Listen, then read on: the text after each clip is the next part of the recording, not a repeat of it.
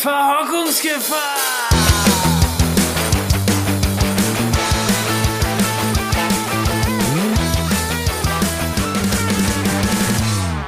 Bloß nicht verhocken. Und damit herzlich willkommen zurück zu einer neuen Folge Verhockungsgefahr. Äh, in der letzten Folge haben Max und ich darüber gesprochen, dass äh, ich einerseits unterwegs war durch die sächsische Schweiz und ein kleines Bikepacking-Adventure gemacht hatte und Max Eschborn-Frankfurt gefahren ist. Und daran anschließend reden wir heute über Max seinen Transvulkanier Ultra Trail Lauf und meinen Mountainbike-Urlaub im Pfälzerwald. Und damit zuallererst die Frage, Max, wie geht's dir heute? Hi Joven, besten Dank äh, für die Nachfrage. Ich bin leider immer noch ein bisschen angeschlagen, bin auch tatsächlich so ein bisschen ratlos, weil ich gefühlt jeden zweiten Monat richtig auf Halbgas unterwegs bin und immer wieder ähm, ja das Gefühl habe, ja, dass es mich richtig erwischt hat und ich irgendwie eine Woche flach liege. Und ich frage mich, woran es liegt. Was kann ich machen? Ich äh, guck, dass ich mich gesund ernähre. Ich guck, dass ich genug schlafe, ähm, dass ich irgendwie meinen Stress möglichst minimiere, auch wenn ich da nicht immer so viel Einfluss drauf habe. Aber ja, alles in allem bin ich leider krank und bin hier gucke mein Fahrrad an, draußen ist super Wetter, ich bin immer noch auf Mallorca und alles, was ich mir wünsche, ist einfach nach diesem Podcast eine Runde nach draußen und mit Rennrad einfach hier alle Berge rum entlang zu fahren. Aber es soll nicht sein. Von daher übe ich mich in in selbst, äh, ja, wie kann ich das nennen? ich, ich übe mich darin, ähm, geduldig mit mir selbst zu sein, versuche eine innere Ruhe aufzubauen und ähm, mich nicht darüber zu ärgern, was ich nicht beeinflussen kann, alles dafür zu tun, dass es mir irgendwie wieder besser geht und wenn es sein soll, dann fahre ich hier noch, wenn es nicht sein soll, dann habe ich alles umsonst gepackt, hatte hier trotzdem eine schöne Zeit, aber es kann nicht sein, es regt mich auf und ähm, ja, Tjorven, lange Antwort, aber eine ehrliche Antwort auf die Frage, wie es mir geht und damit äh, zu dir, wie geht's dir?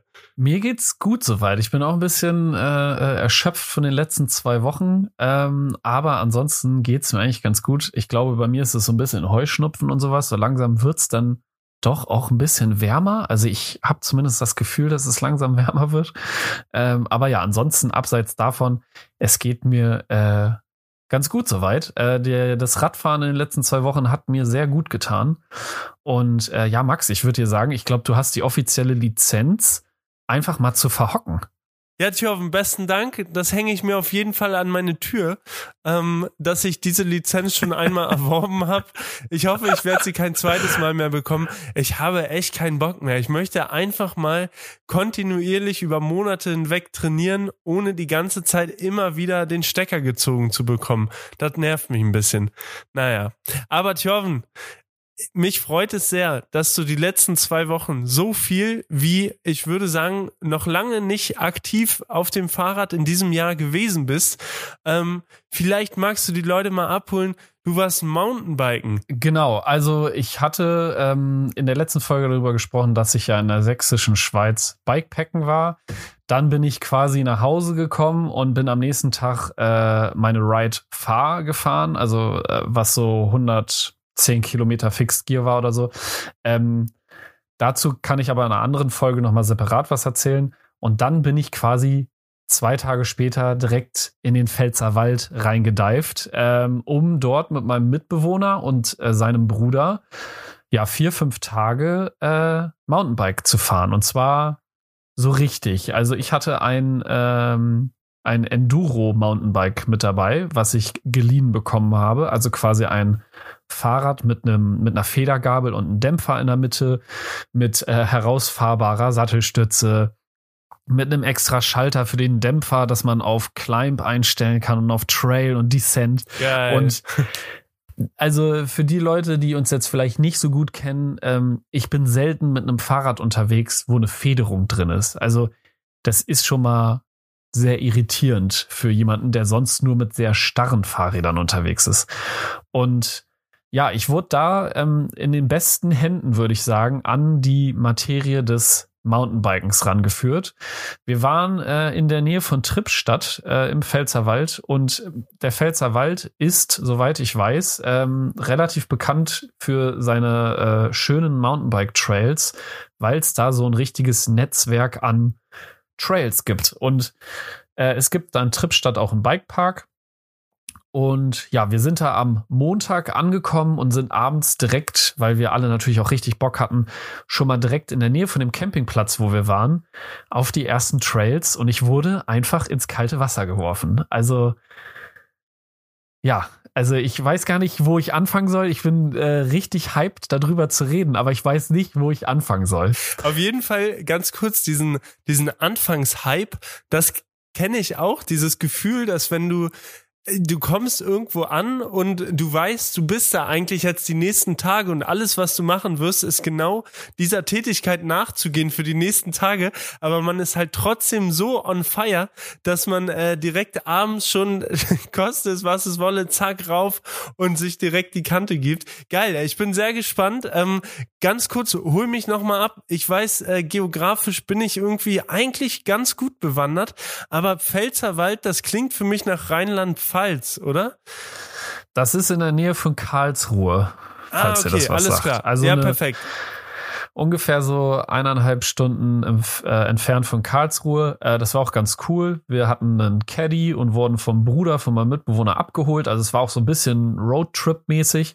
Äh, haben die Fahrräder auseinandergebaut, hinten in den Caddy rein und äh, sind dann quasi in der Nähe von Trippstadt äh, auf einem Campingplatz, Segmühle heißt der, und da hatten wir so einen kleinen Schäferwagen. Also wir haben quasi in Hochbetten gepennt in einem so einem Raum und es war, es war wirklich, es war wirklich ein richtig nices Happening irgendwie. Ich hatte, ähm, ja, wir hatten so alles dabei, Campingkocher und wir haben abends zusammen gekocht und so. Also das sind so die Umstände, in denen wir uns bewegt haben. ne? Also wir waren wieder auf einem Campingplatz. Dieses Mal mit Warst du Dusche. diesmal geduscht? Ich wollte gerade Ja, fragen, ja, ich war- bist du schon geduscht zum jeden Tag- Campingplatz hingekommen? Ich bin schon geduscht zum Campingplatz hingekommen und ich war jeden Tag duschen. Oder jeden zweiten Das auf ist jeden richtig Fall. und wichtig. Das ist richtig und wichtig. So, auf jeden Fall äh, Tag eins. wir sind angekommen, haben das Auto leer geräumt äh, oder ne, ausgeladen und äh, haben uns ein bisschen gesettelt und die beiden Jungs wollten natürlich gucken, was kann Thjorven auf einem Mountainbike. Man muss dazu vorab wissen, ich bin noch nie vorher in meinem Leben mit so einem richtigen Mountainbike auf einem Trail unterwegs gewesen. Wir reden hier jetzt nicht von irgendwie äh, Bikepark äh, Ber Bergisch Gladbach oder Ischgl oder wie sie auch alle heißen, sondern wir waren im Wald unterwegs und sind da ein paar ja, Trails gefahren und im Pfälzerwald ist es auch so ein bisschen wie auf Skipisten. Die haben alle so verschiedene Farben. Also es gibt welche, die sind so extra ausgeschildert von der Region, weil es halt so ein Touristenmagnet auch ist. Und dann gibt's quasi blau, rot und schwarz. Und ähm, ja, also die Jungs haben ein ganz gutes Konzept mit mir gemacht. Und zwar, die haben einfach, wenn Sachen schwer waren oder so, einfach nicht darüber geredet, dass das schwer ist, Klassiker. sondern einfach gesagt, ja, einfach gesagt, Tjoven, das kannst du, ne? Du machst einfach so und so und dann passt das. Also wir sind am ersten Tag vor dem Campingplatz in der Nähe schon mal so drei Trails runtergefahren und ja, also äh, die haben mich gut rangeführt. Wir haben zu Anfang einen relativ einfachen gemacht. Da haben sie mir so ein bisschen erklärt, ja, Tjorven, also wenn es brenzlig wird, nicht bremsen, ne? Geschwindigkeit gibt Stabilität und sowas und Geschwindigkeit gibt Sicherheit. Ähm, einfach rüberrollen und äh, guck, dass du immer schön weit nach vorne guckst, um dir eine Line zu überlegen, wenn da irgendwie so Steine und Wurzeln, Formationen auf den Weg kommen. Und äh, ja, ich wurde von denen quasi am ersten Tag direkt ins kalte Wasser geworfen. Es wird dazu auch noch ein Video geben, auf jeden Fall. Und da wird man dann auch ein bisschen sehen, dass ich ab und zu auch mal absteigen musste oder in den Lenker gedrückt worden bin und so weiter. Aber erster Tag lief schon mal ganz gut. Da bin ich schon so, eine, so einen roten Trail lang gefahren, den ich am letzten Tag auch noch mal gefahren bin. Und das äh, ja hat richtig Bock gemacht, aber es ist schon so, dass man sagen muss, der Körper tut alles, dass du genau äh, nicht das machst, was du machen sollst. Also Mhm. ich habe mich immer dabei erwischt, dass ich bremsen wollte und so weiter. Und ja, erster Tag waren so drei, vier Trails, äh, ein paar Höhenmeter oder so. Die, die Distanzen sind hier absolut irrelevant, weil äh, beim Mountainbike-Fahren kommt es echt einfach nur auf dieses technische Runtergetacker an. Ne? Also das zu verstehen, dass wenn man in einen Trail reinfährt, den Sattel runter macht und dann in höchsten Gang schaltet, seine Dämpfer, wenn man es kann, auf äh, Trail einstellt und so. Das sind so Sachen, die Jungs haben das schon so automatisch gemacht und ich stehe da wie so ein Rentner vom Trail, so, oh, jetzt Sattel runter, hochschalten, ah, kack, jetzt muss ich hier hochradeln kurz, um hochschalten zu können und so weiter. Ähm, das hat bei mir alles im Moment gedauert, aber ich würde sagen, ich habe eine ganz gute Lernkurve hingelegt. Ja, und dann äh, Tag eins natürlich auch mit dem ein oder anderen Bier ausklingen lassen und dann sind wir in Tag zwei rein. Und äh, Tag zwei war schon, ja, schon ein bisschen intensiver. Da sind wir äh, durch den Pfälzerwald so eine kleine Runde gefahren. Es waren, glaube ich, 40 Kilometer. Ich guck mal nebenbei kurz in mein Strava-Profil. Äh, ja, es waren 40 Kilometer und fast 700 Höhenmeter. Es waren äh, 40 Kilometer und fast 700 Höhenmeter. Und äh, ja, wir hatten so ein bisschen das Problem, dass wir immer mit dem Wetter ein bisschen gucken mussten. Weil für, also im Wetterbericht standen natürlich wieder nur Märchen, aber es wurde viel Regen angesagt. Dementsprechend haben wir versucht, jedes Fenster ohne Regen zu nutzen. Was ich aber auch verstanden habe nach dieser Woche, ist, dass Regen nicht unbedingt schlimm ist beim Mountainbike-Fahren. Also das ist eigentlich eher was Gutes, weil wenn der Weg so ein bisschen angenässt ist, hat man mehr Grip. Das sind so Sachen, die ich jetzt gelernt habe. Also es kann auch sein, dass ich falsche Sachen gelernt habe. Das, äh, da dürft ihr mir gerne in die Insta-DMs sliden und mich korrigieren. Aber ja, es äh, waren quasi gute Conditions, um zu lernen. Nice. Ich muss ganz kurz an der Stelle mal einhaken. Das scheint echt so ein Mountainbike-Ding zu sein, aber auch so dieses Geschwindigkeit gibt Sicherheit und so. Äh, ich war letztes Jahr mit Jan in äh, Leogang äh, gewesen und da auch das erste Mal äh, Mountainbiken quasi. Und wie du sagst, der Körper ist komplett, also es sind so natürliche Reflexe oder natürliche Impulse, dass man, also genau, so wenn du da irgendwie einen Stein oder Wurzeln siehst, dann bremst du automatisch und weil, ja, du hast halt Angst und denkst, oh, da ist ein Hindernis, keine Ahnung, bloß nicht zu schnell. Aber genau das Gegenteil ist der Fall und bis man das irgendwie gecheckt hat oder das halt im Kopf irgendwie Klick macht, das hat bei mir ziemlich lange gedauert und also auch jetzt würde ich sagen, ist das immer noch mein, mein Grundimpuls. Ähm, von daher kann ich das auf jeden Fall Fall verstehen. Aber die wichtigste Frage, es macht schon richtig Bock, oder? Es macht abnormal Bock. Also es ist ein ganz, ganz anderes Fahrradfahren. Also es ist, hat überhaupt nichts mit Gravelbike oder Rennrad oder Fixgear zu tun. Also äh, da komme ich gleich noch drauf. Wir waren an einem anderen Tag auch noch in einem Bikepark. Es ist was ganz anderes. Es ist, also für mich hat sich so ein, so ein Tor in eine ganz andere Welt geöffnet und ich habe so richtig, also ich bin wie so eine Biene, die das ganze, das, das erste Mal so einen richtig fetten Klecks Honig bekommen hat oder so. Ich bin so richtig hyped da drauf. Da kommt wieder der Nasenbär aus der letzten Folge, falls ihr die gehört habt, äh, kommt wieder hervor, der mal einfach durch so, eine, durch so eine offene Terrassentür einfach mal durchgeht, um zu fragen, hallo, ist hier jemand? Ich habe Hunger. Nein, aber ich kann es absolut nachvollziehen. Es ist wirklich auch für mich, ich habe mich gefragt, warum habe ich das nicht schon im Leben mal früher gemacht? Also es ist wirklich, muss ich sagen, ähm, klar, so Gravelrad und so, das ist alles nochmal was anderes. Ähm, aber es macht so unfassbar Bock, weil man so im Moment ist, ne? Du musst dich halt so konzentrieren, dass du, du hast gar keine Chance, irgendwie großartig über was anderes nachzudenken, weil du ansonsten, ja, wie du sagst, man muss vorweg gucken, man muss schauen, ey, wo kommt irgendwie was und die ganze Zeit bist du da quasi am, am rotieren. Aber mir hat's damals unfassbar viel Spaß gemacht und ähm, es ist irgendwie wie, wie Snowboard fahren oder wie irgendwie so, so Ski oder irgendwas, nur halt auf dem Fahrrad. Also absolut wild. Ja, absolut. Also ich finde den Vergleich mit Skifahren oder so, ähm, so vom Feeling her würde ich das schon so sagen. Natürlich ein Bikepark ist jetzt nochmal was anderes, wo man, wo man Lift hat und sowas. Ähm, aber ja, also wir sind halt durch den Pfälzer Wald gefahren und wir haben über Komoot äh, so ein paar Trails, äh, die wir langfahren und sowas. Und äh, es war teilweise wirklich anspruchsvoll, also so, dass äh, Moritz und Nico, so heißen die beiden, mit denen ich unterwegs war, auch gesagt haben, dass sie nicht damit gerechnet haben, dass ich ohne Hinfallen runterkomme. Ne? Oder beziehungsweise. auch nett. Äh, ja, also wie vorhin schon gesagt, die beiden haben mich krass gepusht. Also ich, man kann es jetzt so oder so sehen, aber meines Erachtens war es genau richtig, wie sie es gemacht haben. Und zwar gerade wenn Passagen auch schwieriger waren, haben sie halt nicht gesagt, oh, das ist gefährlich oder so, sondern haben einfach gesagt, ja, du musst da einfach nur so durchfahren, so und so, und dann passt das. Und das ist so ein bisschen wie, wie mit so einem Kleinkind, ne, solange du nicht weißt, dass das gefährlich ist oder so, dann machst du dir auch keine Gedanken darüber. Und genauso bin ich an viele Sachen rangegangen. Und ähm, ja, ich bin, also ich würde sagen, meine Progress-Kurve ist ziemlich gut gewesen. Also wie gesagt, am ersten Tag war ich so auf drei kleinen Trails, am nächsten Tag sind wir 40 Kilometer gefahren. Da sind wir schon teilweise sehr steile und komplizierte Trails gefahren. Und ja, also da war ich jetzt noch nicht so super drin. Also wie wir es ja vorhin schon gesagt haben, dieses mit äh, Bremsen und sowas, das muss man komplett ablegen. Auch die Vorderbremse fässt man eigentlich gar nicht an. Und äh, Bremsen tut man eigentlich nur, äh, falls jemand einem entgegenkommt oder man zu schnell ist mit dem Vordermann oder so.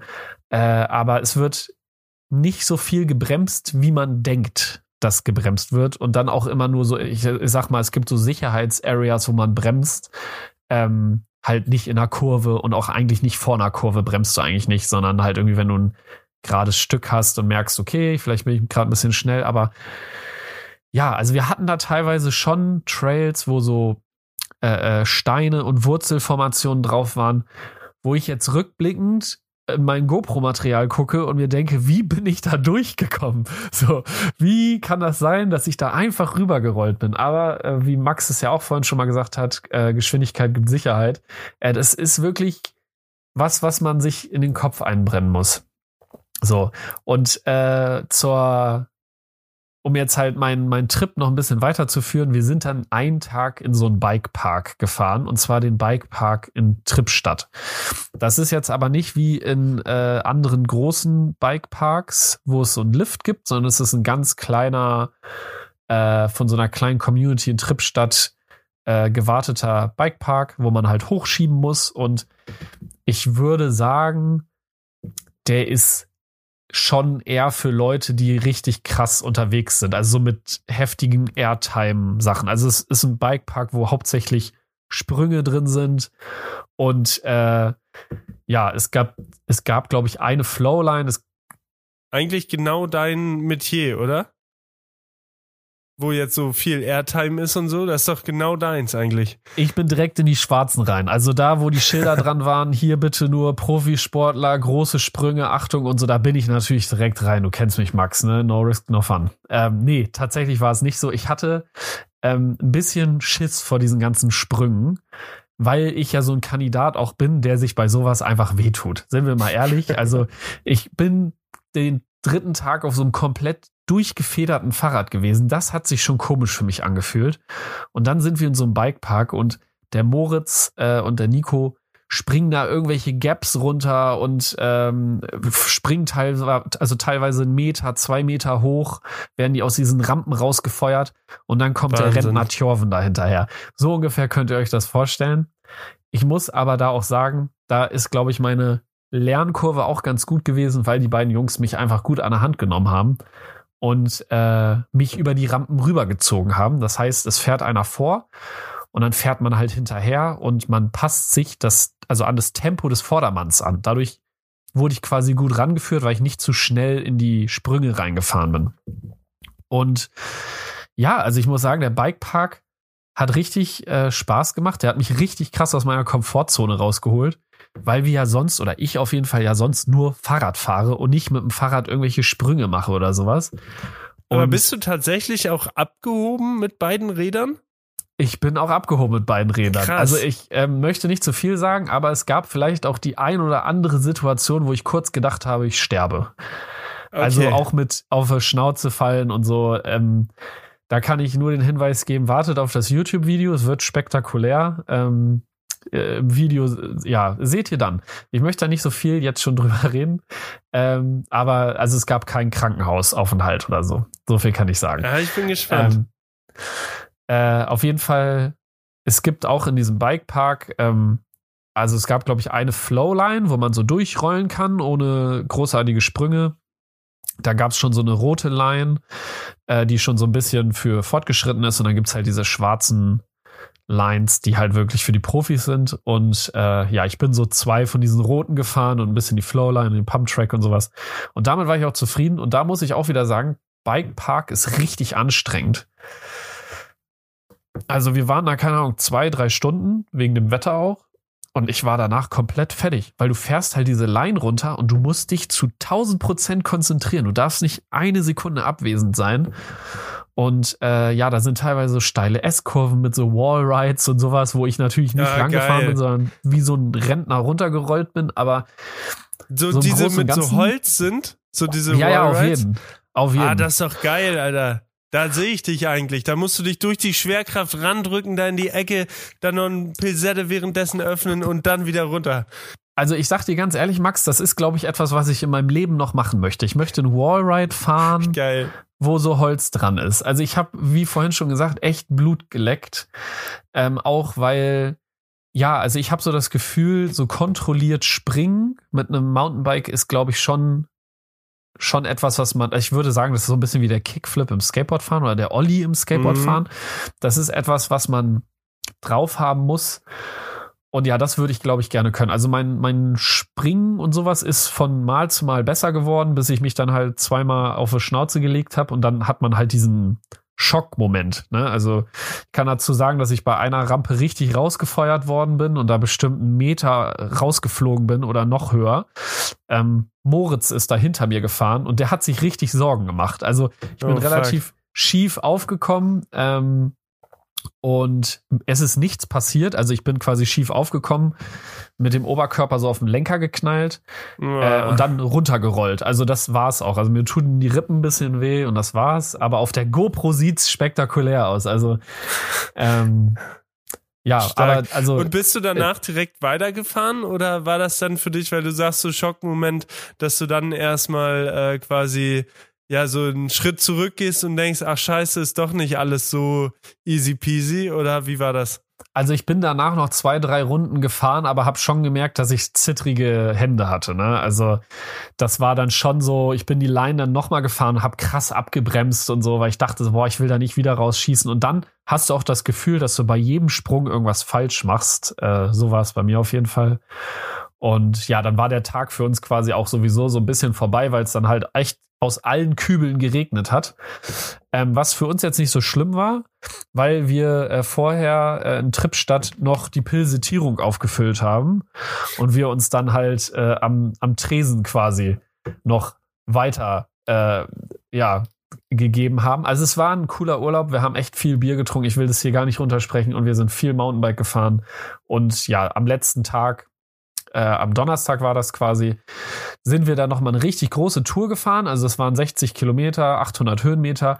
Und da habe ich dann gemerkt, also einerseits äh, so Langstrecke bin ich auf jeden Fall fitter als äh, Nico und Moritz. Die fahren aber beide halt auch nur äh, Mountainbike und also Nico mehr sogar als der Moritz.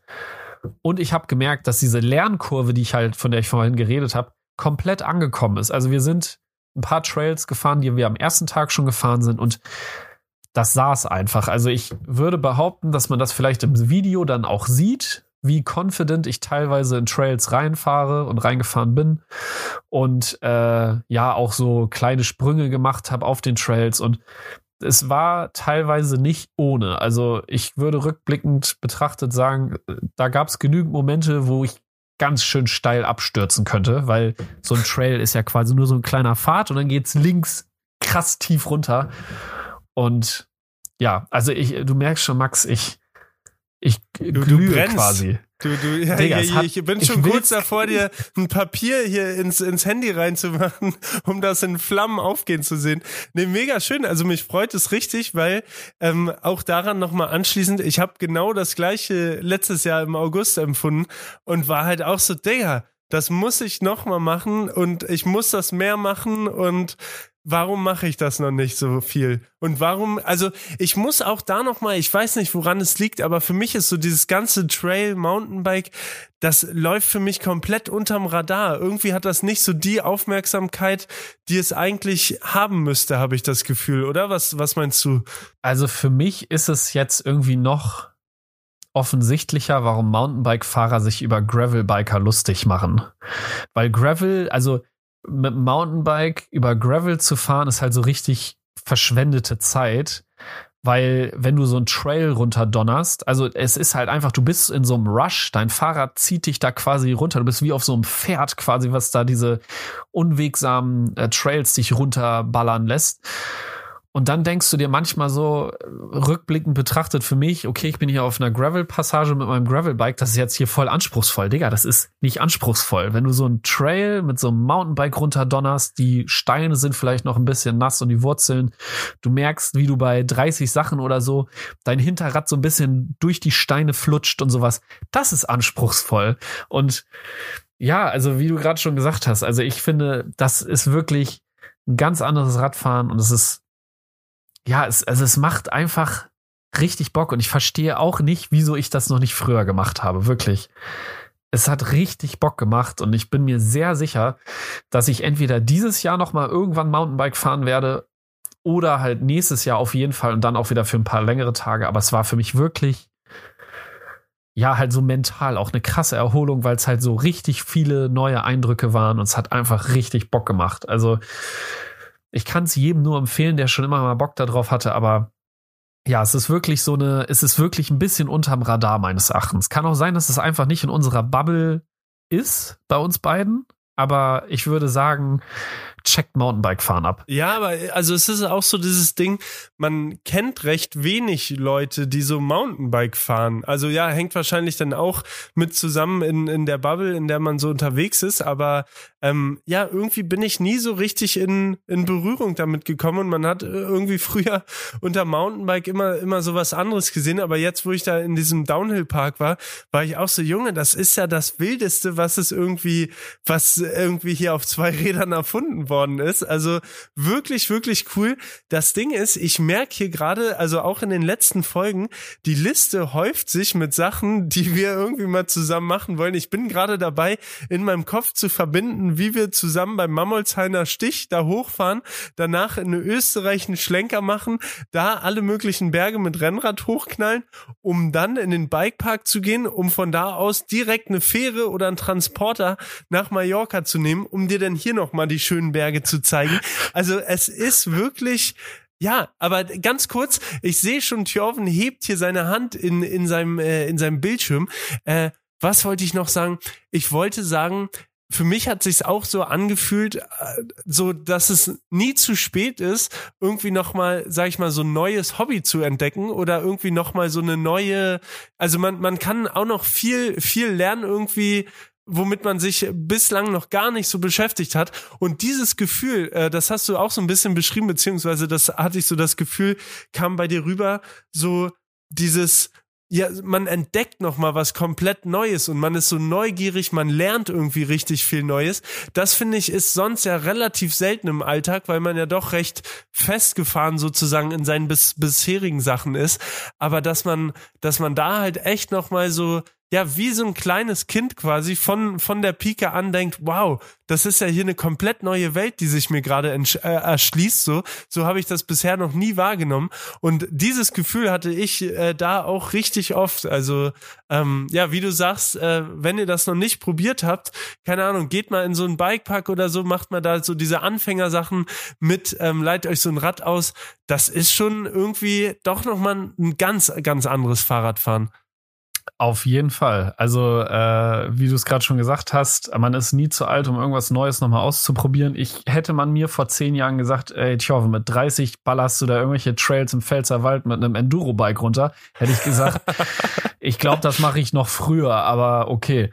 Ähm, aber ja, also ich habe wirklich äh, wie so eine neue Welt für mich erschlossen. Und äh, ich sag dir ganz ehrlich, Max, alles, was wir bis jetzt geplant haben, ne, ist alles schön und gut. Aber ich hätte richtig Bock mit dir irgendwo Mountainbike fahren zu gehen. Einfach um zu gucken auch, wie du dich da schlägst und ob das so ein, äh, ähm, ja, einfach um zu sehen, so wäre es vielleicht auch besser. Also so ein bisschen, weil ich so finde beim Mountainbike fahren, ja natürlich, beim, beim Mountainbike fahren kommt es gar nicht so krass auf, auf so, ich sag jetzt mal, ähm, ähm, das ist jetzt auch wieder eine, eine, eine blauäugige Aussage. Also alle Mountainbike-Menschen, die das jetzt hier hören, dürfen jetzt mit den Ohren schlackern. Aber ich glaube, es kommt schon sehr auf technisches Fahren an und gar nicht so viel auf Kondition und so.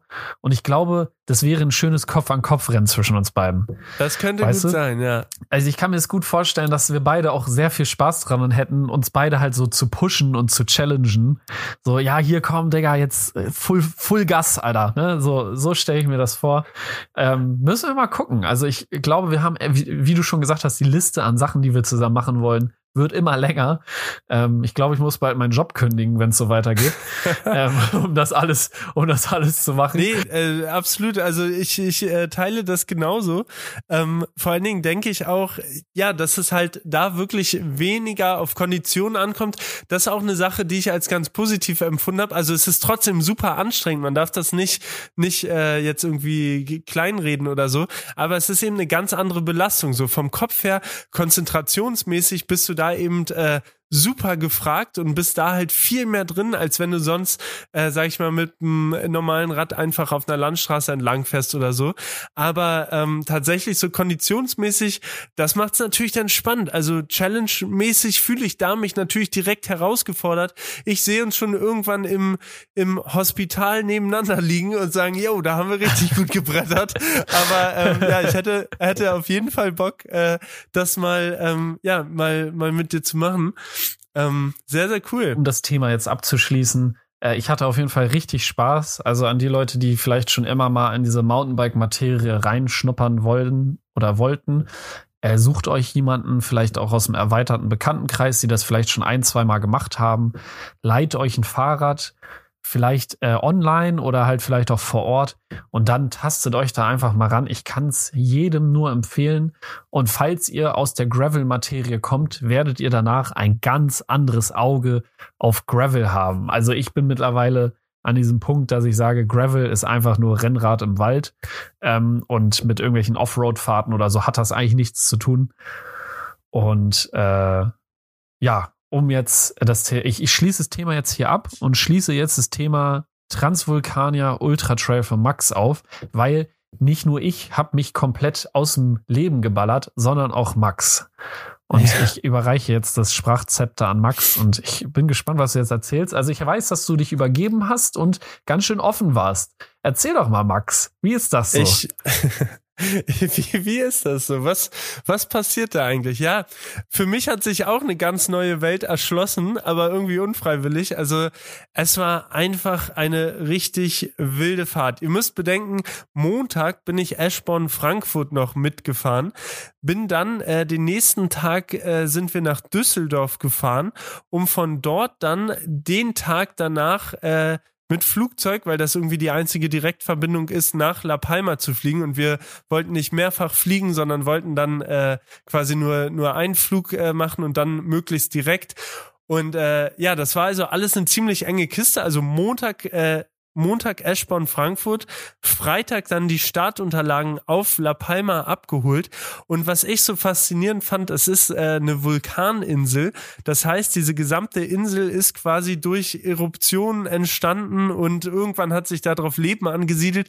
Und das merkst du auch irgendwie. Und man sieht sogar, ich glaube, es war im letzten Jahr gewesen, ich bin mir nicht ganz sicher, ist tatsächlich auch noch mal der Vulkan ausgebrochen. Also ist auch äh, aktiv und hat äh, in einem Ort, das sieht man richtig, wie die Lava da ganze Teile weggerissen hat ähm, und da eben auch viele Häuser drunter verschütt gegangen sind. Also eine sehr, sehr aktive Insel.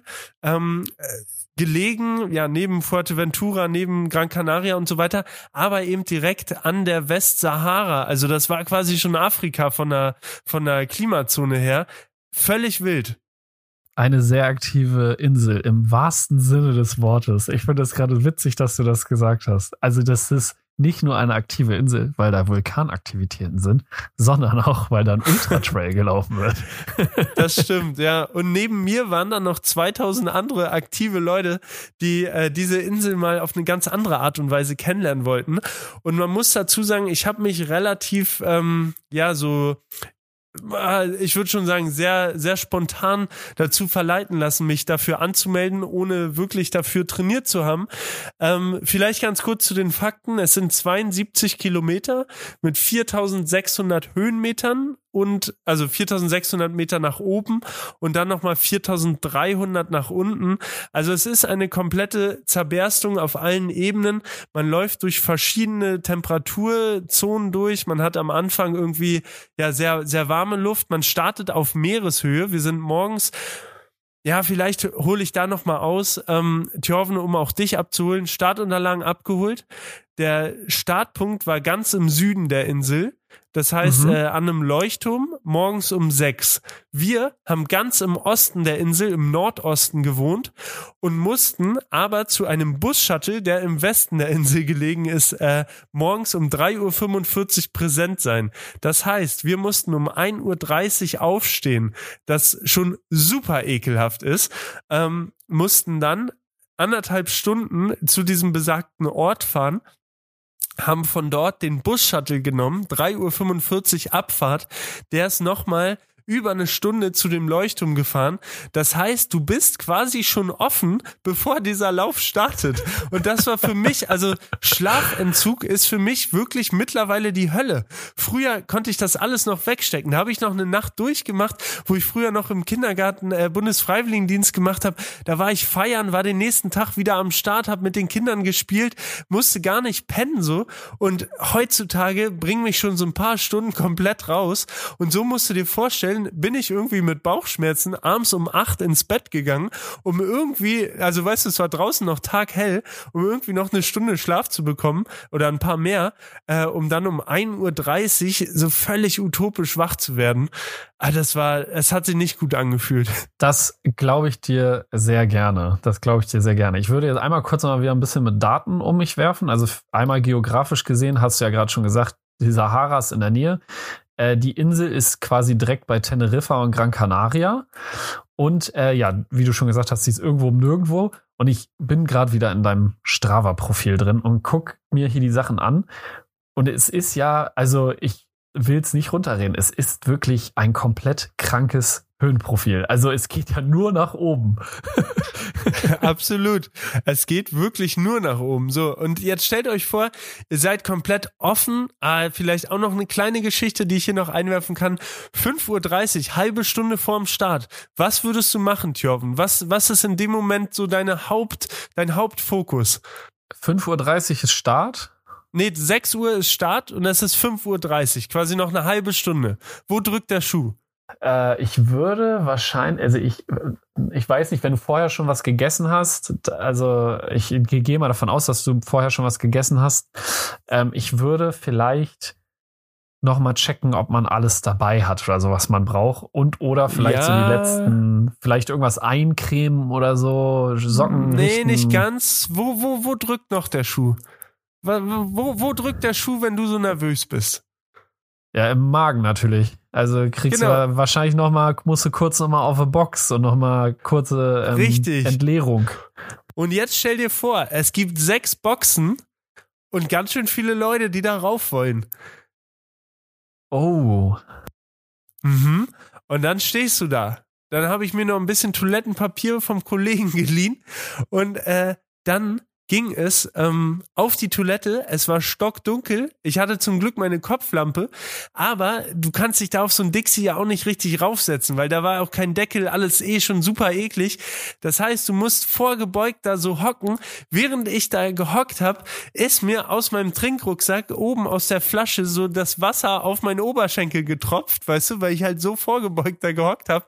Alter, ich will jetzt nicht näher ins Detail gehen, ne? Aber ähm, das gibt schönere Momente, als morgens um halb sechs auf einem pechschwarzen Dixie äh, zu hängen und dann ähm, da irgendwie klarzukommen. Auf jeden Fall ging es was man ja auch sagen muss ist, also sorry, wenn ich dich da unterbreche, aber es war relativ warm, oder? Absolut. Also wenn ich es hier jetzt richtig sehe aus deinem Strava-Profil, wir reden hier gerade von 20 Grad. Also morgens, ne? Auf jeden ja. Fall. Ja, ja. ja. Genau, so das hat halt schon relativ mild angefangen, was ja erstmal per se nicht schlecht ist, aber wenn noch nicht mal die Sonne draußen ist und das schon 20 Grad sind, könnt ihr euch vorstellen, was im Laufe des Tages noch so passiert ist. Mhm. Ja, also es wurde auf jeden Fall wild. Ich war auf jeden Fall auf Klo, hatte dann noch fast einen Oberschenkelkrampf bekommen, weil man da so lange hocken musste. Aber dann äh, sollte der Start losgehen. Ganz, ganz viele Leute, die ganz, ganz wild losgelaufen sind. Morgens um sechs mit Stöckern bewaffnet, Trinkrucksack. Du bist komplett ausgestattet. Und ich muss sagen, ich habe sowas seit drei Jahren nicht mehr gemacht. Also das war wirklich, ja, und du weißt es auch in Hamburg, es gibt nicht viel Höhenmeter. Ich kann da nicht viel machen. Ich habe aber zu meiner Verteidigung, oder was heißt zu meiner Verteidigung, ich habe auch nichts gemacht. Also ich war, wie gesagt, zwei, dreimal in Österreich laufen, war einmal in Blankenese und dachte mir, ja, wird schon gut gehen so. Und dann bist du da um sechs, läufst los, tausende Kopflampen vor dir, alle hinter dir sind da am Hochschieben und du denkst, Jungs, Alter, wo wollt ihr denn hin? Es ist doch noch super viel Zeit, der Tag ist doch lang.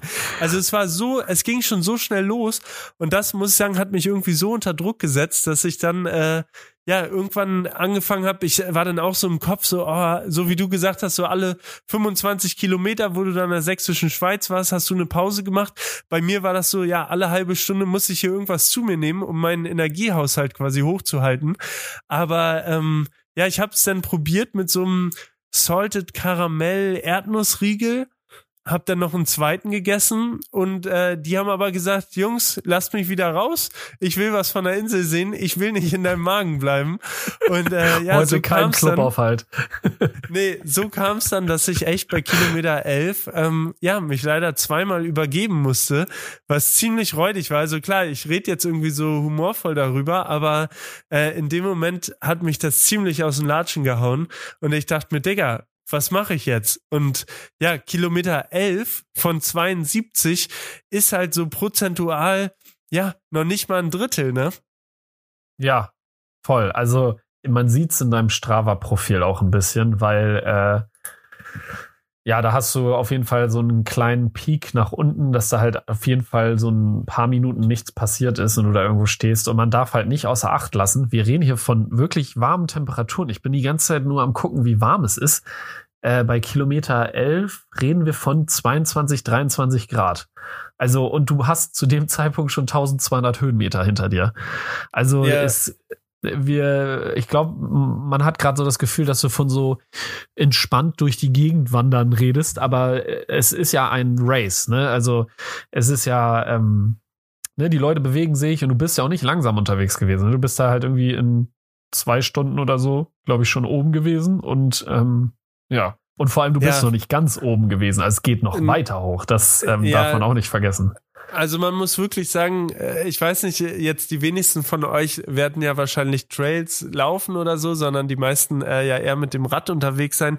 Aber es war schon, dass du hattest bei Kilometer 30 waren es dann schon 3000 Höhenmeter, ähm, was halt auf diese Distanz wirklich brutal ist. Also man kann es nicht anders sagen. Es ist halt, als wenn du, ja, du bist quasi auf dem Rücken des Vulkans da hochgelaufen und das Ding hat dich einfach komplett gebrochen und schon von Beginn an. Und äh, ja, so war es dann bei mir halt. Ich, äh, also ich thematisiere das auch viel in in dem Video, was jetzt die Tage rauskommen wird. Vielleicht äh, habt ihr es auch schon gesehen, wenn wenn äh, der Podcast jetzt draußen ist. Ähm, da gehe ich noch viel mehr in die Tiefe, quasi was was da alles durch meinen Kopf gegangen ist und so weiter, wie ich mich dann irgendwie wieder gefangen hat. Das will ich jetzt gar nicht hier so groß äh, nochmal erläutern. Auf jeden Fall ähm, kann ich so viel sagen, es wurde halt nicht leichter, ne? Es wurde halt nicht leichter. Und ein Tag kann so unendlich lang sein. Und auch diese 70 Kilometer oder 72, es war wirklich, du bist bis Kilometer 50 nur bergauf gelaufen, nur bergauf. Und es wurde so warm, du warst über den, über den Wolken quasi. Also du bist von, Tjörven, von Meter Null bist du bei den Wellen gestartet, unten am Wasser und läufst bis auf 2400 Meter hoch zum höchsten Punkt vom Meeresspiegel aus. Ja, das ist auf jeden Fall, äh, also äh, du weißt, ich ziehe komplett den Hut. Ich habe gerade nicht mal einen auf. Also äh, es ist komplett äh, gestört. Und äh, um die Höchsttemperatur, die ich in deinem Profil sehe, die wahrscheinlich von deiner Uhr gemessen worden ist, ist, glaube ich, 31 Grad. Und die Tiefsttemperatur, um euch da vielleicht auch mal abzuholen, ist, äh, da warst du auf dem ersten Hügel oder auf dem ersten Berg. Ähm, das war bei Kilometer 18 waren es 13 Grad. Also ihr seid quasi auch, was die Temperaturen angeht, ganz schön durch so Temperaturschwankungen durch. Das macht es ja nicht leichter. Ne? Der Körper muss sich da ja auch drauf regulieren.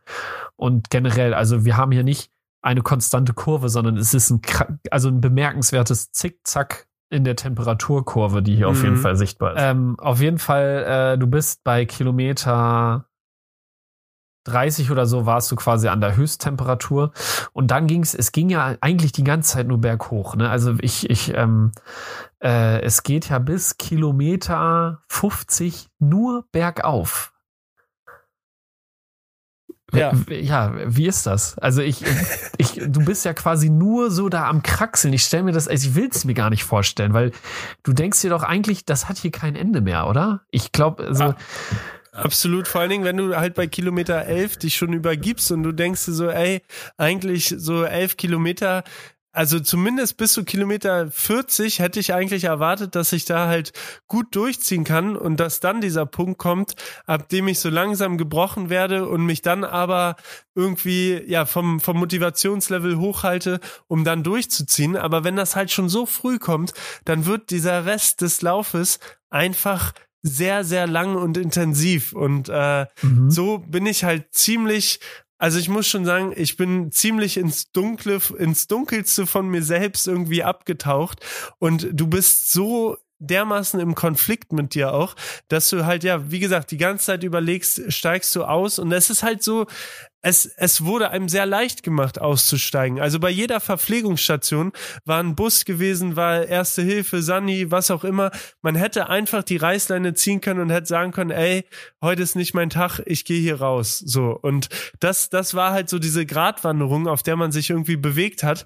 Und als ich dann irgendwann den Entschluss gefasst hatte, okay, ich probiere es einfach weiterzulaufen. Als ich dann irgendwann diesen Entschluss gefasst habe äh, und gesagt habe, hey, okay, ich probiere einfach mal noch bis zur nächsten Verpflegungsstation zu kommen. Solange ich noch gehen kann, geht das noch. Ähm, das hat mir irgendwie, ja, was soll man sagen, so ein bisschen Mut gemacht. Auf jeden Fall hat es halt so ein bisschen äh, ja, dass man sich das in kleine Stücke unterteilt hat irgendwie. Aber du musst dir vorstellen, Kilometer 31, da war ich halt schon richtig, richtig offen. So, du hast schon über 3000 Meter in den Beinen und dann äh, ist ein Schild, was dir sagt, nächste Verpflegungsstelle in 15 Kilometern. 15 Kilometern und 1300 Metern bergauf.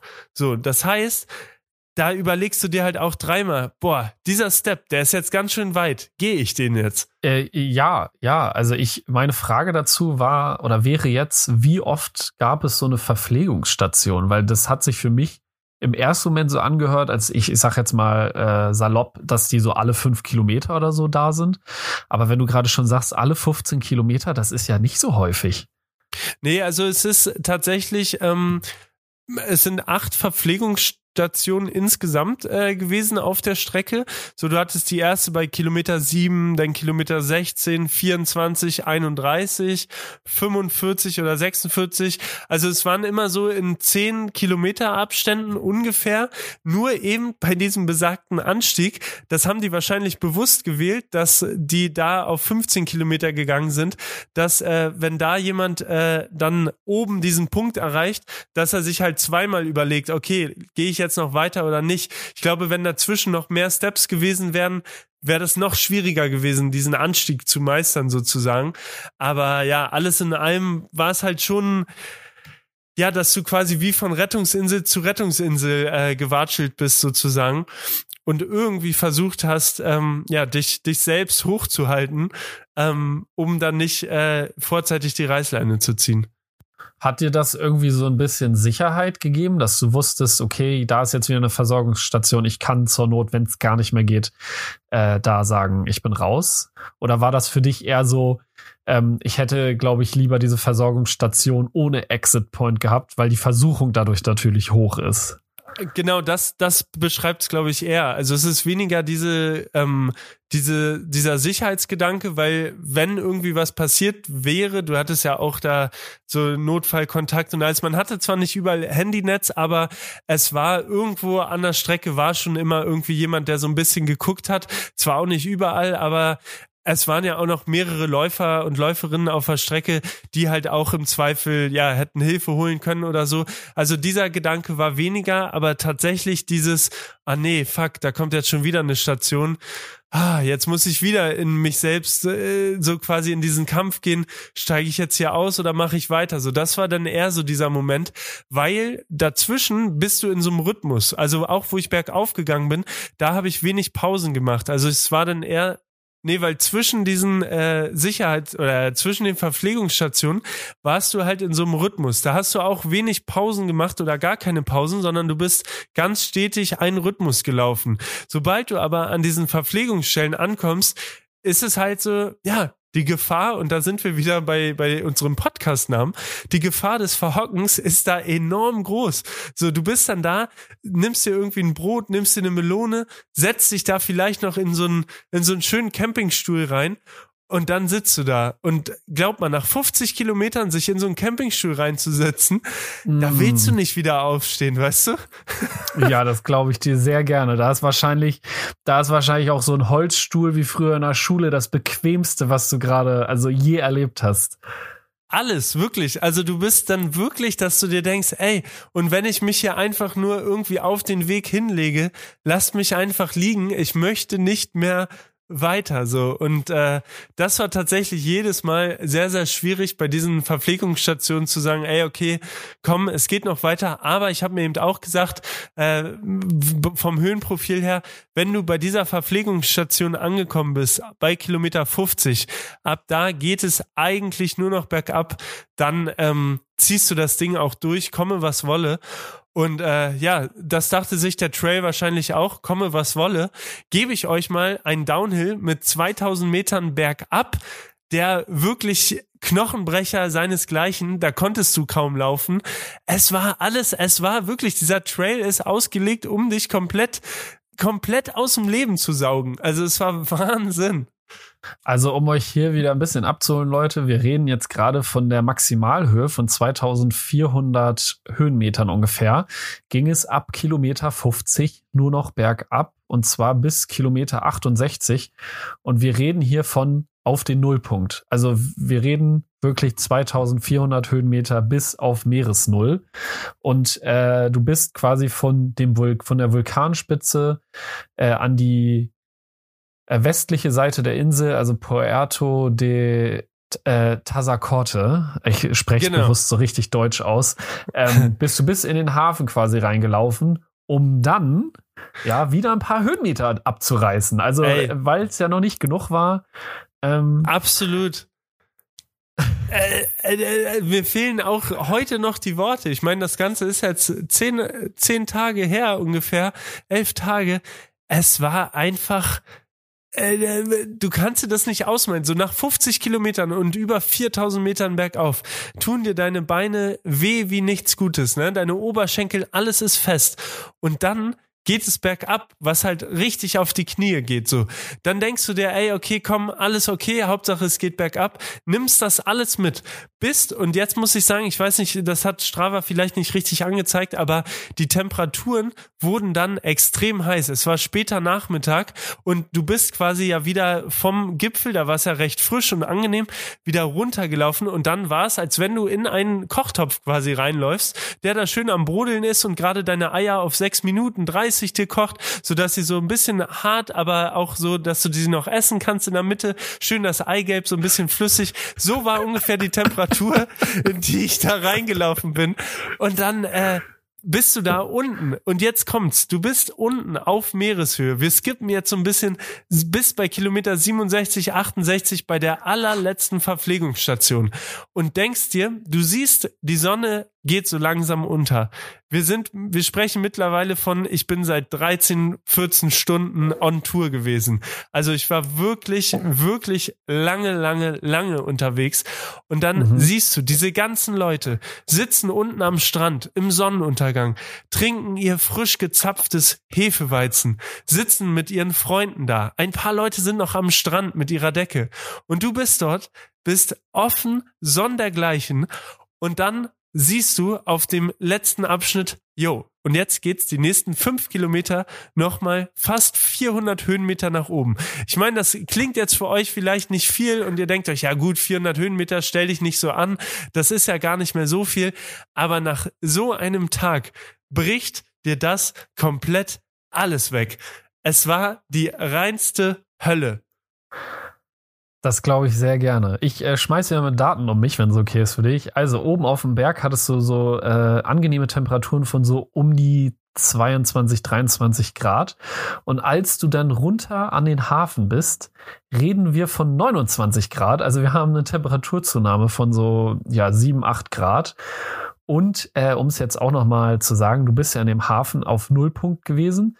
Es geht da äh, noch mal hoch auf 333 Höhenmeter.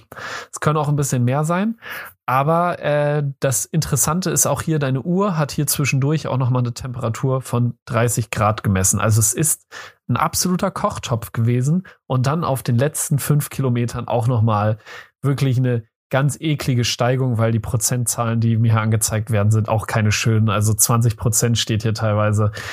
Ja. Ich will es mir wirklich nicht vorstellen, Max. Also mein absoluter Respekt, dass du das durchgezogen hast. Also ja, es war halt äh, wirklich, du, du, du bist da durchgelaufen und dachtest, okay, und wenn jetzt gleich noch jemand äh, hier keine Ahnung, mit, mit Bananen auf dich wirft oder so, weil das hier zum Lauf mit dazugehört, dann ist das so, weißt du? Also du hast jeglichen Schmerz schon komplett, also äh, äh, man kann es nicht anders sagen, aber diese letzten fünf Kilometer, es, ich war mir noch bei keinem Lauf so unsicher, ob ich es auch zu diesem Zeitpunkt wirklich noch ins Ziel schaffe, weißt du? Also ich bin wirklich, ich war bei der letzten Verpflegungsstation und da ist man ja sonst so, ja okay, jetzt nochmal alles aufladen und dann geht das schon so. Und ich habe wirklich zaghaft mir da die Melone und die Orange genommen und war so, okay, und jetzt bleibst du ganz ruhig und versuchst hier einfach äh, Stück für Stück. Es ging durch ein ausgetrocknetes Flussbett hindurch, zwei Kilometer auf so Kies, weißt du, wo du, wo deine Füße so richtig schön eingesackt sind. Und dann kam dieser Anstieg. Ähm, und bis zu dem Zeitpunkt waren wirklich alle Leute äh, ja, komplett, komplett offen. Die Mitstreiter und Mitstreiterinnen, die da noch auf dem Weg waren, haben mindestens genauso gelitten wie ich. Ich habe auch noch ein paar richtig nette Bekanntschaften gemacht. Äh, kam auch noch einer aus Berlin, der kannte mich von meinen Videos. Mit dem bin ich richtig viele Kilometer zusammen noch gelaufen. Grüße an der Stelle. Und dann kommst du hoch hast jetzt das Schlimmste überwunden. Kilometer 70 bis oben, Kilometer 71 und denkst dir, okay, so, und jetzt stellt mir hier das Ziel hin, es ist vorbei. Und dann denken die sich, ne, lassen wir dich doch nochmal die komplette Stadt sehen. Ist doch viel schöner, wenn du nochmal durch alle Gassen durchläufst, wenn du nochmal hier die lange Gerade und Jorven, kennst du ein Fake-Ziel? Einfach ein, ein Bogen, der aufgespannt wird, der aussieht wie, yo, da müsste das Ziel sein. Aber du dir denkst, hm, da stehen eigentlich viel zu wenig Leute, als dass es das Ziel ist. Und du denkst, ach so, das ist nur ein Werbebanner, durch den du durchläufst, um dann noch mal einen Kilometer weiterzulaufen. Also ihr hört schon an, an meiner äh, energischen Stimme, es war wirklich, dass man sich dachte, was zur Hölle haben sich diese Rennveranstalter hier gedacht? Aber es ja. war eben genau das, worauf du dich da ja bewusst eingelassen hast, weil du konntest dieses Höhenprofil ja von Tag eins der Anmeldung an einsehen. Also es war ja vorab alles da, aber das dann in seiner ganzen Fülle so zu erfahren, war wirklich, muss ich sagen, seit langem einer der härtesten Tage, die ich bisher äh, körperlich irgendwie zuge, zu, zugange gebracht, also ich, ich, ich kann gar nicht mehr sprechen, äh, irgendwie absolviert habe. Mhm. Es war sehr, sehr hart. Und falls ihr es ausprobieren wollt, go for it, macht diese Erfahrung, um sich selbst kennenzulernen, eine sehr, sehr schöne ähm, Möglichkeit. Also mehr will ich dazu sagen, nicht sagen. Würdest du sagen, da war irgendwann der Spaß vorbei? Ja, ich musste oft an dich denken, wo du, äh, wo wir auf dem, auf dem Weg nach Berlin waren und Jorven ja auch diese bekannten Worte bei Kilometer 270 irgendwann. Also der Spaß ist vorbei. Der Spaß ist wirklich vorbei. Der Spaß war, ja, wann war der vorbei? Ab Kilometer, ich kann es dir nicht sagen. Eigentlich ab Kilometer 11, irgendwann kam er wieder, aber dann eigentlich, eigentlich ab Kilometer 40 ungefähr, wo man sich dachte, wie weit soll es noch nach oben gehen und dann, sag mal, wie weit soll es noch nach unten gehen und du siehst ja das Meer, du siehst das Meer die ganze Zeit von da oben, aber du denkst dir, ja, okay, irgendwie muss, muss ich ja hier wieder runterkommen. Ah, Mann, also ja, guckt euch, guckt euch vielleicht nochmal das Video an, dann kriegt ihr so ein bisschen Eindrücke, was wir da so durchlebt haben. Aber alles in allem war das schon echt, äh, schon echt ein richtiges Brett gewesen. Und man muss dazu sagen, ich war halt einfach wirklich nicht auf der Höhe und nicht fit. Also das hat's halt leider noch äh, zusätzlich erschwert, ähm, dass es vielleicht für andere Leute eine angenehmere Erfahrung war. Für mich war es komplett äh, Komplett wild. Krass. Also ich, ne, ich habe ja jetzt hier nebenbei immer diese Strava-Aktivität aufgehabt ähm, und muss einfach sagen, die Zahlen sind komplett gestört. Also ähm, ich habe es vorhin ja schon gesagt, mein absoluter Respekt an dich, dass du das durchgezogen hast. Ich frage mich, ob du das nochmal machen würdest irgendwann. Ist das was, was du nochmal machen würdest, oder ist das sowas, wo du jetzt sagst, okay, ich habe es einmal gemacht, ist abgehakt? Ganz, ganz schwierig zu sagen. Das Problem ist, der Kopf vergisst ja ganz schnell diese ganzen Qualen. Ähm, noch kann ich mich ganz gut dran erinnern, aber am Ende bleiben ja nur die Sachen, die irgendwie sehr, sehr schön waren. Und das war zum einen diese spektakuläre Aussicht. Das war dieses, du hast, bist auf einem Vulkan gelaufen, hast diese, äh, die Lava, nein, Lava nicht, aber dieses Vulkangestein gesehen quasi, hattest dann wunderschöne Trails, also auch zum Wandern wirklich, wirklich sehr, sehr schön. Ich habe mich teilweise gefühlt, als wäre ich in einem amerikanischen Nationalpark oder in Kanada, in Alaska da irgendwo unterwegs. Also es war wirklich, wirklich sehr, sehr schön. Würde ich das Ding nochmal machen? Wahrscheinlich schon, um irgendwie nochmal damit Frieden zu schließen und schneller sozusagen anzukommen. Aber so viel sei gesagt, in den nächsten drei bis fünf Jahren wahrscheinlich eher nicht. das finde ich ist äh, würde ich jetzt als schöne Abschlussworte sagen. Also wir reden dann in äh, drei bis fünf Jahren, wenn du dann vielleicht äh, das alles vergessen hast und dich dann wieder anmeldest. Dann höre ich noch mal bei Folge 6 rein, um mich zu erinnern, warum ich mich besser nicht anmelden sollte. Das ist eine gute Idee. Äh, es war mir ein absolutes Fest. Äh, es hat Spaß gemacht, sich das anzuhören. Ähm, ich bin froh darüber, dass du diese Erfahrung gemacht hast und nicht ich. Also für mich wäre das absolut nichts. Ähm, aber ja, es ist einfach krass. Es ist krass, was du da erzählst. Und ähm, ja, Leute, äh, wir sind, glaube ich, am Ende der Podcast-Folge angekommen. Vergesst nicht, uns in euren Bildern zu taggen, falls ihr gerade auf dem Fahrrad seid, falls ihr auf dem Sofa seid, falls ihr auf der Baustelle seid, wo auch immer ihr seid. Baustelle. Ähm, Zeigt uns gerne mal, wo ihr uns hört. Das interessiert mich wirklich und ich freue mich jedes Mal äh, über die Bilder, das zu sehen. Ähm, ja. Ja, ansonsten, Max, danke für deine Tjorven. Zeit. Tjorven. Dreimal habe ich nun Tjorven gesagt und ich sage dir, Tjorven, auch danke für deine Zeit. Es hat mir Spaß gemacht. Es war äh, ein, ein munterer Austausch. Ich würde sagen, ähm, wir gehen mal beide zusammen auf La Palma mit dem Downhill-Bike Fahrrad fahren. Ähm, ja, mal schauen. Machen wir. Das klingt nach einem guten Abschluss. Ich würde sagen, Leute, wir hören uns in der nächsten Woche wieder bei einer neuen Folge Folgungsgefahr. Bis dahin. Halt die Ohren steif. Hochschalten. Bis dann. Ciao. Tschüss.